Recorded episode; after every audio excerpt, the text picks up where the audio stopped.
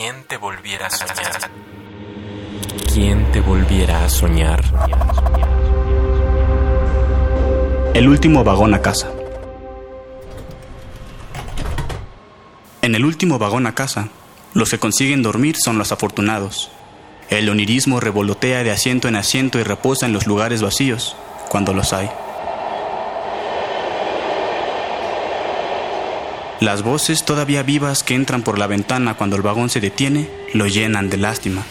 Vienen de ningún sitio y se pronuncian a sí mismas, melancólicas, buscando monedas en las manos de los estudiantes que vuelven a casa, de los oficinistas que terminan la jornada y de los pensionados, que son siempre más compasivos.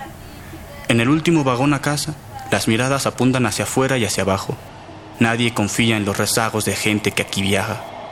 Algunos ojos atreven a verse con interés mutuo, pero un intercambio de silencios es lo único que los salva del olvido. Allá en sus casas ya sabrán si lamentarse o fingir que no les importa. Las botas grandes y pesadas tapizan el suelo. Los tacones altos y finos aquí no encuentran lugar. Esos viajan más temprano y hacia otros sitios. Los pensamientos se vuelven ecos inmensos que revolotean solo en oídos propios y el camino que chirría nos cuenta en secreto qué tan cerca estamos del final. Los demás dicha descienden primero y cenan con alguien y duermen temprano. Los demás conocemos el camino, los monumentos que apuntan a dónde ir y los semáforos que deciden quién pasa y quién no. En el vagón, los de afuera no importan, ni su prisa, ni sus carros, ni la pena que sienten al vernos obligados a ceder nuestro espacio para que entren más. Tampoco importa su envidia cuando corremos con suerte y eludimos el tráfico. Aquellos que coinciden con frecuencia alzan las cejas en señal de saludo, o se sonríen si son más cordiales. Los que viajan con alguien se cuentan chistes y se ríen ruidosamente, presumiendo, creo, su no soledad. Pero los que viajamos solos, escuchando pasivamente el resumen de los días ajenos, solo nos queda compararlos con el nuestro, esperando no haber tenido el más miserable.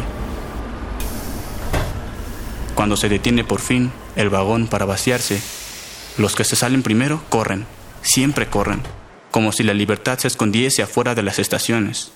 Los sin suerte, de nuevo mi grupo, aún no terminamos la ruta. Y en algún sitio de la calle a la que llegamos descansan los buses esperando a la gente para acercarlas un poco más a sus casas y traerlos mañana de nuevo. ¿Quién te volviera a soñar?